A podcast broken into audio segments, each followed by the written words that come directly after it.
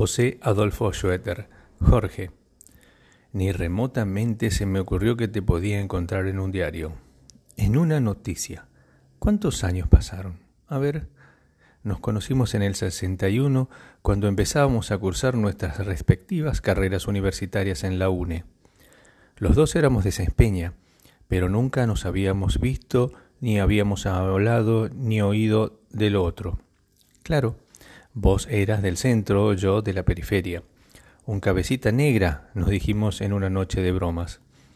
Los dos estábamos frente al cine Marconi, al que habíamos ido cada uno por su lado para ver el séptimo sello de Igmar Bergman. Me viste solo y te acercaste a hablar. Es cierto, había un conocimiento previo, porque habíamos compartido una mesa en el comedor universitario. ¿Qué te parece? En aquella época existía. Después, como correspondía, al bar La Estrella, a intercambiar opiniones. Hablaste con tanta propiedad haciendo referencia a símbolos, a planos y encuadres que hiciste sentir vergüenza de mi ignorancia. Por supuesto que no me quedé callado. Aporté metáforas cinematográficas existentes solo en mi imaginación, pero que provocaron, aunque lo disimulaste, tu asombro. Cuando nuestra amistad avanzó y se internó en el cariño y en las confidencias que únicamente pueden hacerse dos varones, comprobé que tus opiniones sobre cine repetían conceptos de Leo Salas publicadas en Leoplan. Me enteré en esas largas conversaciones que teníamos después de cada sesión de cinearte que militabas en el socialismo. Yo soy un peronista afectivo, te dije. En mi casa mi familia lo era y de rebote lo fui yo, aunque nunca milité porque la política, la politiquería, me aclaraste, me provocaba repulsión. Cuando a veces habremos discutido sobre cuál debía ser la posición del hombre en la sociedad.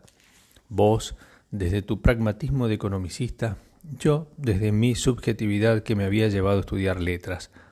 Parece mentira, pero esta perspectiva diferente nos fue separando, a pesar de que realmente nos queríamos. Y fíjate dónde te vuelvo a encontrar, en las noticias de un diario. Te agarraron los troscos de arquitectura, te alimentaron con una bibliografía específica que yo también alcancé a leer, y creciste, lo reconozco y lo reconocí en aquel momento, extraordinariamente, hasta convertirte un líder en ciencias económicas. Te dejó de gustar Bergman y no concebías que pudiera gozar con Borges. Es un pequeño burgués, decías utilizando el término de mayor grado en tu escala de insultos. Creo que hubieras apelado a tu madurez intelectual para soportar el insulto como hijo de puta, pero te hacía perder los estribos que te dijeran subjetivo o pequeño burgués. A medida que te comprometías en la militancia universitaria, fueron quedando en el olvido nuestros esporádicos viajes a corrientes para catarsis orgánicas en los lupanares. Va, quilombos. Nuestra cuota de cine, nuestras conversaciones sobre temas íntimos.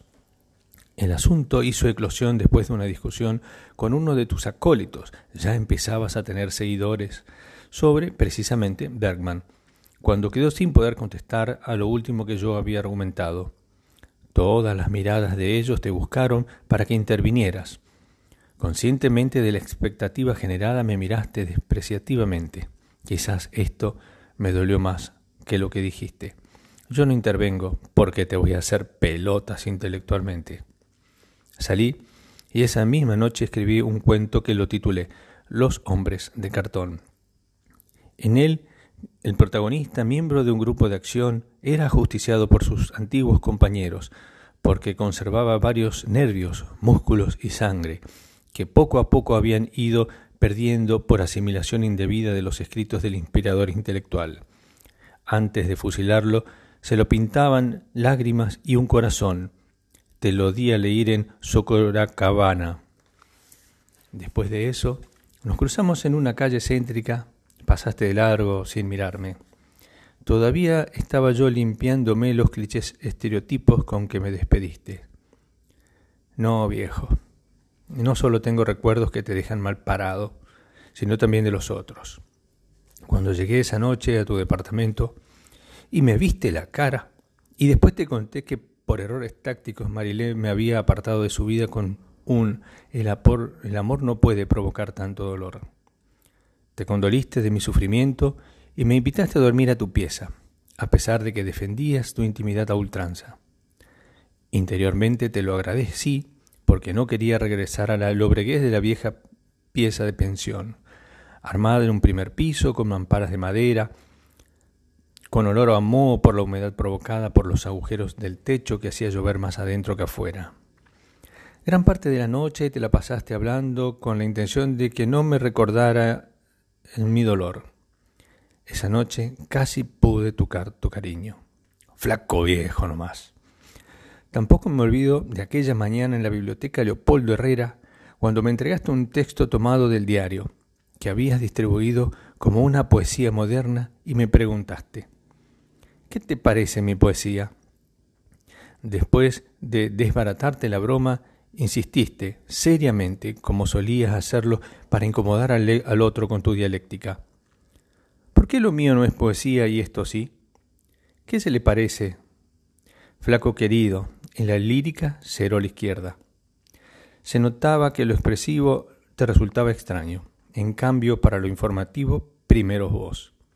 Y mira dónde te vengo a encontrar. En una noticia. Lista de muertos por el atentado de la AMIA. Todo el tiempo que nos quitamos, Jorge,